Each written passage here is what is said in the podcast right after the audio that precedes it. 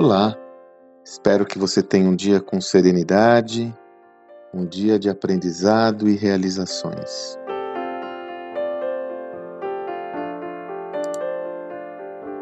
Tempos difíceis esses que passamos, ou esse que passamos, não? Ah, os resultados advindos da pandemia, esse nefasto fenômeno que nos afeta e aflige quase que diariamente, tem impactado a todo mundo.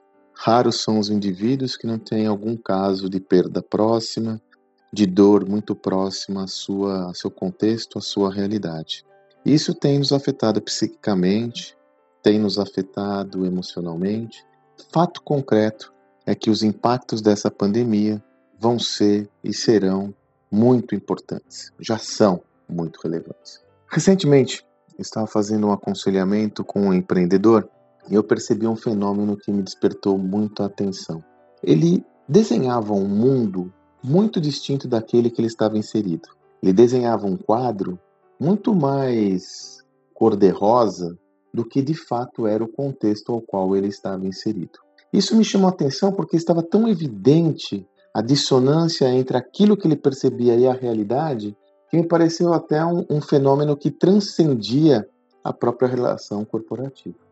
E o que, que eu fiz? Fui estudar um pouco esse contexto, fui me aprofundar para tentar entender como isso se dá, para que a gente tenha uma clara visão sobre essa perspectiva. E ao conversar, ao ler, a estudar, é, sobretudo com pessoas e fontes oriundas dessa área psicológica, da psicanálise, enfim, eu me dei conta de uma visão que eu faço questão de compartilhar aqui com você, que é um aprendizado pessoal importante.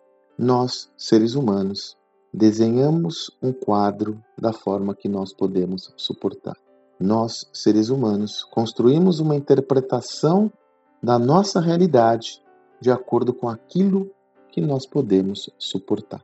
Se vocês recordarem, um artefato interessante disso é aquele filme A Vida é Bela, aonde um prisioneiro de um campo de concentração com seu filho desenha e significa, constrói uma outra narrativa para ele, ressignificando o sofrimento daquele contexto, para que eles possam suportar toda aquela dor. Aliás, os estudos advindos de por qual motivo prisioneiros em campo de concentração superaram todas as adversidades enquanto que outros não conseguiram aguentar emocionalmente aquele processo mostram que aqueles que conseguiram suportar tudo aquilo foram aqueles que conseguiram significar aquela passagem de uma forma mais positiva, ter um entendimento mais positivo daquele contexto. Como você pode observar, então, esse é um fenômeno psíquico que faz parte do nosso repertório como seres humanos.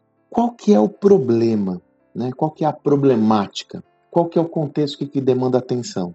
Quando você desenha essa realidade muito dissonante da prática, da concretude que ela se dá, isso vai fazer com que você tenha uma interpretação errônea dos fatos. Tenho me deparado com isso com muita frequência, quando líderes empresariais, empreendedores olham o seu contexto e subestimam as transformações, negligenciam as mudanças, sejam elas advindas da tecnologia, de novos concorrentes, de startups, e começam a dar uma série de desculpas para justificar a sua própria visão, mesmo que ela não esteja consonante com a realidade.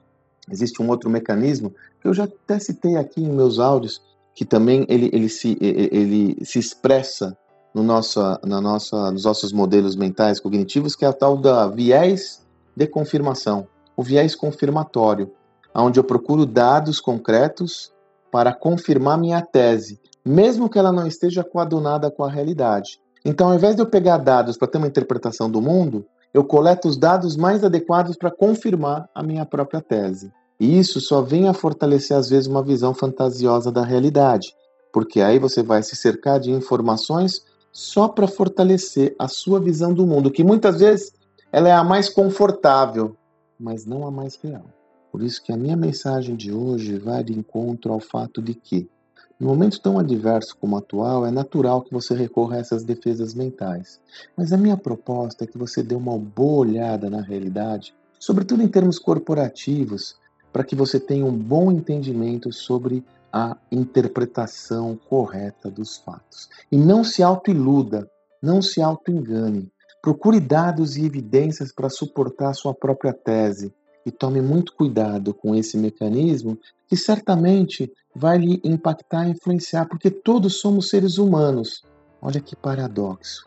O mesmo modelo que me ajuda a suportar severas adversidades pode me levar a uma armadilha perigosa, não me alertando sobre os caminhos e descaminhos de situações de risco.